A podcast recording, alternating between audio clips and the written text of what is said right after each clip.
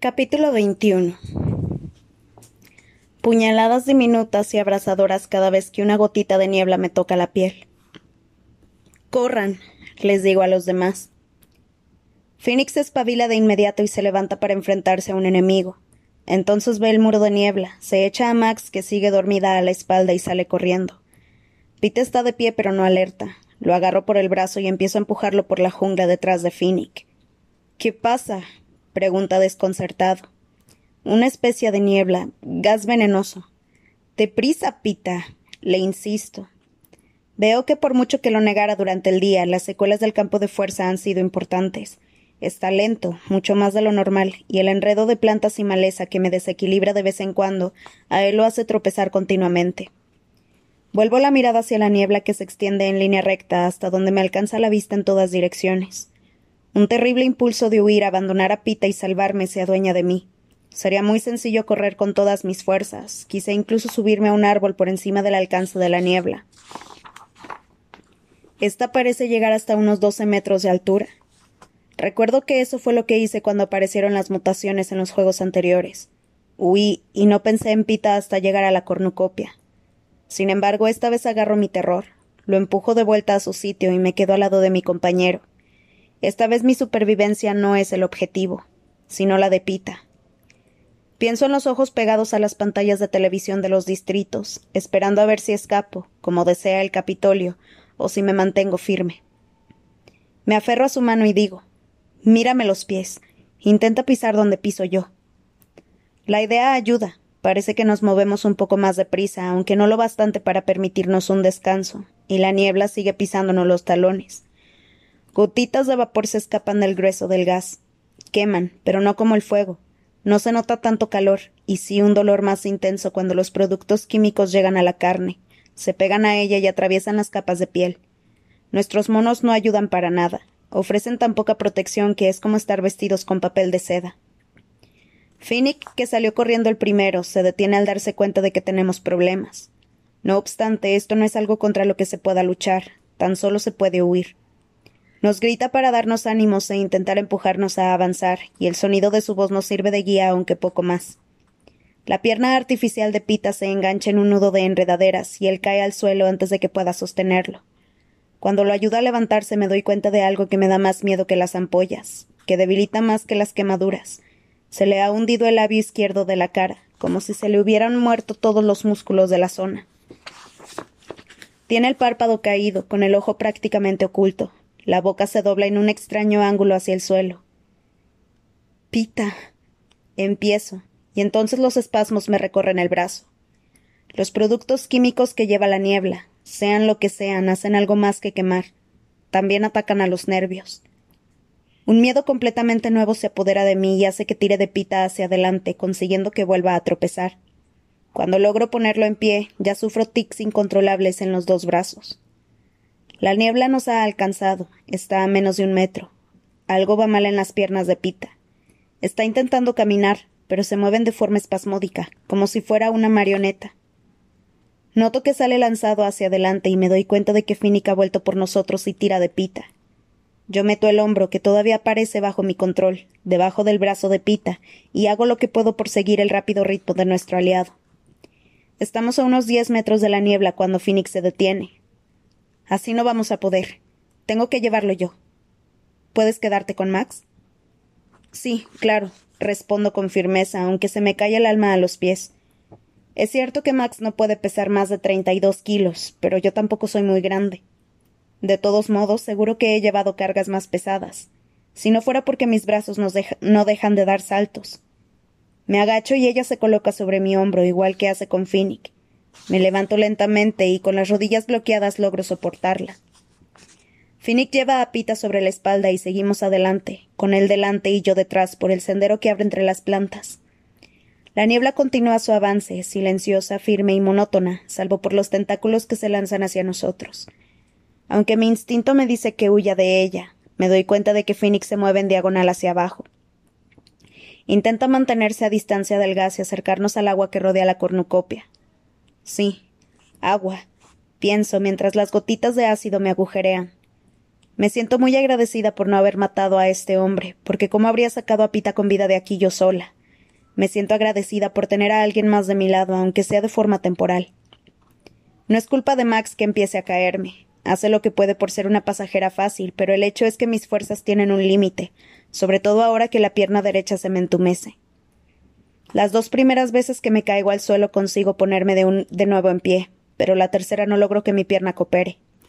Mientras lucho por levantarme, la pierna cede y Max rueda por el suelo delante de mí. Me agito en la tierra intentando usar enredaderas y troncos para enderezarme. Finnick vuelve a mi lado con Pita encima. No puedo, le digo. Puedes llevártelos a los dos. Sigan, yo los alcanzaré. Es una propuesta algo dudosa, aunque lo digo con toda la confianza que puedo. Veo los ojos de Finnick, verdes a la luz de la luna.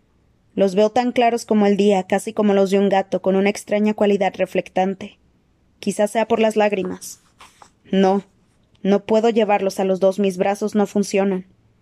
Y es cierto, sus brazos se agitan sin control a ambos lados de su cuerpo. Tiene las manos vacías, solo le queda un tridente de los tres que cargaba y lo lleva y lo lleva Pita. Lo siento, Max, no no puedo hacerlo. Lo que sucede a continuación pasa tan deprisa y es tan absurdo que ni siquiera puedo moverme para impedirlo. Max se levanta, le da un beso en los labios a Finnick y se dirige cojeando a la niebla. Su cuerpo se ve sacudido de inmediato por salvajes contorsiones y cae al suelo en una horrible danza. Quiero gritar, pero me arde la garganta. Doy un inútil paso hacia ella hasta que oigo el cañonazo y sé que se le ha parado el corazón. Que está muerta. Finnick. Lo llamo ronca. Él ya le ha dado la espalda a la escena y sigue alejándose de la niebla. Lo sigo arrastrando como lo sigo arrastrando como puedo la pierna inútil, sin saber qué otra cosa hacer. El tiempo y el espacio pierden significado conforme la niebla me invade el cerebro, atontando pensamientos y haciéndolo todo irreal. Algún profundo deseo animal de seguir viva me mantiene renqueando detrás de Finiquipita, moviéndome aunque quizá esté ya muerta. Algunas partes de mí están muertas, o al menos no cabe duda de que se están muriendo. Y Max está muerta, eso lo sé, o quizá crea que lo sé, porque no tiene sentido. La luz de la luna brillando sobre el cabello de bronce de Finnick, gotas de dolor abrasador que me atraviesan, una pierna convertida en madera. Sigo a mi, a mi aliado hasta que cae al suelo con pita encima. Como ya no puedo ni detener mi avance, sigo impulsándome hasta tropezar con ellos, que están boca abajo, y convertirme en parte del montón. Así es como vamos a morir. Todos. Aquí en este momento. Pienso. Pero la idea es abstracta y mucho menos alarmante que la tortura de mi cuerpo. Oigo gruñir a Finnick y consigo quitarme de encima. Ahora veo la niebla que ha adquirido un tono blanco perlado. Puede que mis ojos me engañen o que sea por la luz de la luna, pero parece estar transformándose. Sí, se hace más espesa, como si se aplastara contra una ventana de cristal y se viera obligada a condensarse. La escudriño con más atención y me doy cuenta de que ya no tiene dedos. De hecho, ha dejado de moverse por completo. Como los demás horrores que he presenciado en la arena, ha llegado al final de su territorio. O eso, o los vigilantes han decidido no matarnos todavía. Ha parado, intento decir, aunque de mi boca hinchada solo sale un horroroso graznido. Se ha detenido, repito, y esta vez debo de haberlo dicho con más claridad, porque tanto Pita como Finnick miran hacia la niebla que empieza a elevarse, como si la aspiraran desde el cielo. La contemplamos hasta que no queda nada, ni una sola voluta. Pita rueda para apartarse de Finnick, que se pone boca arriba. Nos quedamos donde estamos, jadeando, retorciéndonos con mentes y cuerpos invadidos por el veneno. Al cabo de unos minutos, Pita hace un vago gesto hacia arriba. Mon, monos, Levanto la mirada y veo un par de lo que supongo serán monos. Nunca había visto un mono de verdad, aunque sí debo de haber, de haber visto alguna imagen o alguno en los juegos, porque cuando veo los animales esa es la primera palabra que me viene a la cabeza. Creo que estos tienen pelaje naranja, aunque resulta difícil decirlo, y son la mitad de grandes que un humano adulto. Los tomo por una buena señal. No estarían por aquí si el aire fuera mortífero. Monos y humanos nos observamos en silencio durante un rato. Entonces Pita se pone de rodillas como puede y se arrastra colina abajo. Todos lo hacemos porque en estos momentos caminar supone una hazaña tan increíble como volar. Nos arrastramos hasta que llegamos a una estrecha franja de playa arenosa y el agua cálida que rodea la cornucopia nos baña la cara. Retrocedo de golpe, como si hubiese tocado una llama. Echar sal en la herida. Por fin entiendo de verdad la expresión, porque la sal del agua hace que el dolor de las heridas me resulte tan cegador que estoy a punto de desmayarme. Sin embargo, noto algo más, como una succión. Experimento poniendo con cuidado una mano en el agua. Doloroso, sí, pero cada vez menos, y a través de la capa de agua azul veo una sustancia lechosa que me sale de las heridas de la piel. Conforme desaparece la sustancia, también lo hace el dolor. Me desabrocho el cinturón y me quito el mono, que ya no es más que un trapo perforado, aunque curiosamente los zapatos y la ropa interior siguen intactos. Poco a poco, trocito a trocito, saco el veneno de mis heridas. Pita parece estar haciendo lo mismo, mientras que Finnick ha retrocedido del agua al primer contacto y está tumbado boca abajo en la arena. O no puede, o no quiere purgarse. Finalmente, cuando ya, se, cuando ya he sobrevivido a lo peor, que es abrir los ojos bajo el agua, respirar sumergida y echarlo todo fuera, e incluso hacer gárgaras varias veces para limpiarme la garganta, me siento lo bastante recuperada para ayudar a Finnick. Empiezo a usar de nuevo la pierna, pero los brazos siguen sufriendo espasmos. No puedo arrastrar a Finnick hasta las olas, y además es posible que el dolor lo matara, así que me lleno las temblorosas manos de agua y se la echo en los puños. Como no está sumergido, el veneno sale de sus heridas igual que ha entrado, en volutas de niebla de las que procuro apartarme. Pita se ha recuperado lo suficiente para colaborar.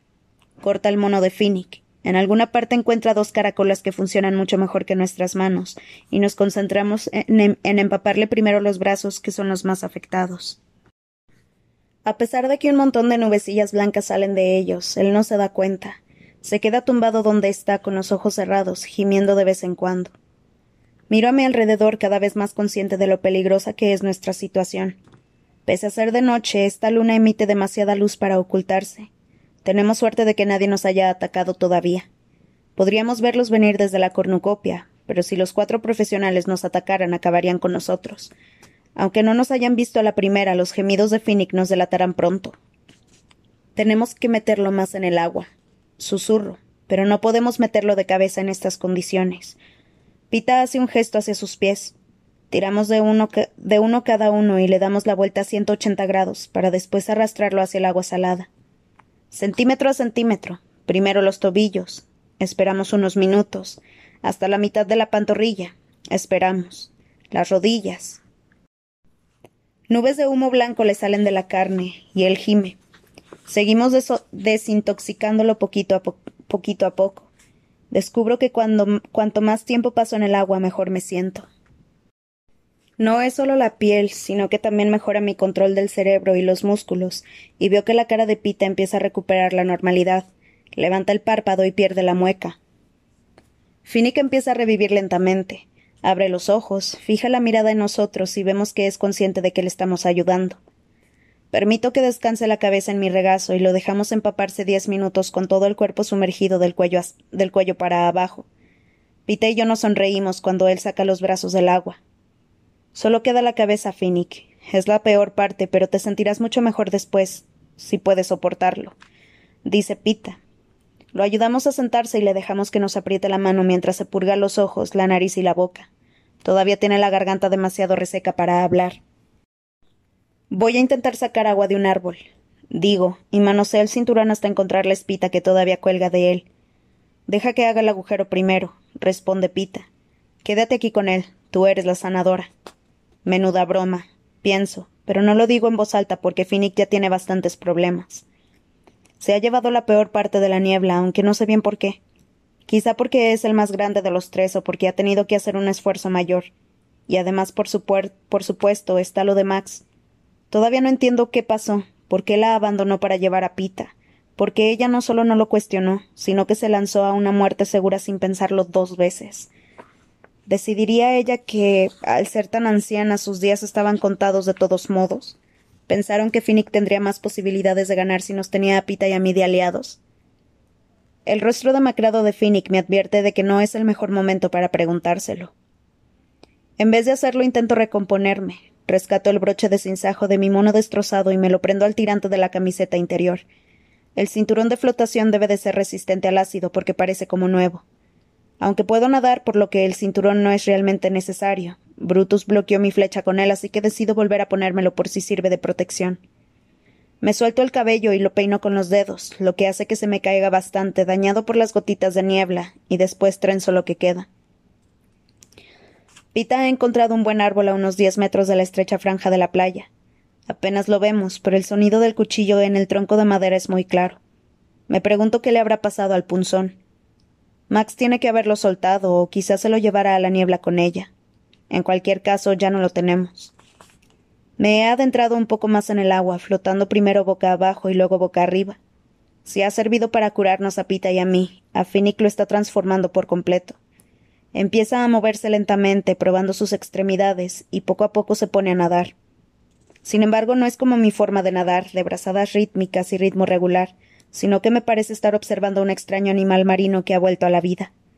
Se sumerge y sube a la superficie echando agua por la boca. Rueda una y otra vez en un extraño movimiento espiral que me, que me marea con solo mirarlo. Después, cuando lleva bajo el agua tanto tiempo que temo que, sea, que se haya ahogado, saca la cabeza justo delante de mí y me pega un susto. No hagas eso, le pido. ¿Qué cosa? ¿Salir o quedarme debajo? Las dos cosas. Ninguna. Lo que sea. Limítate a empaparte de agua y comportarte. O si te sientes tan bien, vamos a ayudar a Pita. En el poco tiempo que tardamos en llegar al borde de la jungla me doy cuenta del cambio. No sé si será por los años de cazadora o porque mi oído reconstruido realmente funciona mejor de lo esperado, pero percibo la masa de cuerpos cálidos que se encuentra por encima de nosotros. No hace falta que charlen, ni que griten. Me basta con el conjunto de sus respiraciones. Toco el brazo de Finnick y él sigue mi mirada hacia arriba. ¿Cómo habrán llegado de manera tan silenciosa? Quizá no lo hayan hecho, Estábamos tan concentrados en recuperarnos que no nos hemos dado cuenta de que se reunían. No son cinco ni diez, sino decenas de monos subidos a las ramas de los árboles de la jungla. La pareja que vimos al escapar de la niebla parecía una especie de comité de bienvenida. Esta multitud no augura nada bueno. Cargo el arco con dos flechas, y Finnick agarra bien el tridente. Pita, digo con toda la tranquilidad del mundo, necesito que me ayudes con una cosa. Está bien. Un minuto. Creo que ya casi lo tengo. Responde, todavía ocupado con el árbol.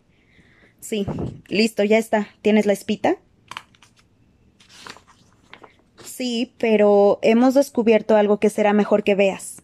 Continuó en tono relajado. Acércate a nosotros muy despacio para que no los asustes. Por algún motivo no quiero que se dé cuenta de la presencia de los monos, ni siquiera que mire hacia ellos. Algunos animales interpretan el simple contacto visual como una agresión. Pita se vuelve hacia nosotros, jadeante por el trabajo en el árbol. El tono de mi pregunta es tan extraño que se ha dado cuenta de que pasa algo. De acuerdo, responde como si nada. Empieza a moverse por la jungla y aunque sé que intenta con todas sus fuerzas ser silencioso, eso nunca ha sido su fuerte, ni siquiera cuando tenía dos piernas buenas. Pero no pasa nada, se está moviendo y los monos mantienen sus posiciones. Está a menos de cinco metros de la playa cuando los percibe. Aunque solo levanta la vista un segundo, es como si hubiera activado una bomba. Los monos estallan en una chillona masa de pelaje naranja y, y caen sobre él. Nunca había visto a ningún animal moverse tan deprisa. Se deslizan por las ramas como si estuvieran engrasadas, Saltan distancias imposibles de árbol en árbol con los colmillos fuera, las plumas del cuello levantadas. Puede que no esté muy familiarizada con los monos, pero los animales de verdad no actúan así. Son mutos. Grito, mientras Finnick y yo nos metemos corriendo en la zona de los árboles. Sé que tengo que aprovechar todas las flechas y lo hago, a la espeluznante luz nocturna derribo a un mono tras otro, apuntando a los ojos, corazones y cuellos, de modo que cada acierto suponga una muerte. Sin embargo, no bastaría sin Finnick atravesando a las bestias como si fueran peces y lanzándolos a un lado, y Pita cortándolos con su cuchillo. Notó uñas en la pierna y en la espalda antes de que alguien derribe al atacante. El aire se espesa con las plantas machacadas, el aroma de la sangre y el hedor rancio de los monos. Pita, Finnick y yo nos colocamos formando un triángulo, con unos cuantos metros de distancia entre nosotros y dándonos la espalda. Se me cae el alma a los pies cuando saco la última flecha. Entonces recuerdo que Pita tiene otro carcaje y que no está disparando, sino cortando con el cuchillo. Y también he sacado el mío, pero los monos son más rápidos y saltan adelante y atrás tan deprisa que no me dan tiempo a reaccionar. Pita, le grito. Tus flechas. Pita se vuelve para ver qué, qué me pasa y empieza a descolgarse el carcaj del hombro cuando sucede. Un mono salta de un árbol y aterriza en su pecho. No tengo flechas, no puedo disparar. Oigo el golpe del tridente de Finnick al dar en otro objetivo y sé que su arma está ocupada. Pita no puede usar el brazo del cuchillo e intenta sacar el carcaj. Lanzo mi cuchillo al muto que se acerca, pero la criatura da un salto mortal para esquivarlo y sigue su trayectoria. Sin armas, indefensa, hago lo único que se me ocurre correr hacia Pita y tirarlo al suelo para protegerlo con mi cuerpo, aunque sé que no llegaré a tiempo. Sin embargo, ella sí llega. Es como si apareciera de la nada de repente, dando vueltas delante de Pita. Está ensangrentada, con la boca abierta para dejar escapar un chillido agudo y las pupilas tan grandes que sus ojos parecen agujeros negros. La lunática adicta a la morfina del Distrito 6 se lanza sobre el mono como si lo abrazara con sus brazos esqueléticos, y el animal le clava los colmillos en el pecho.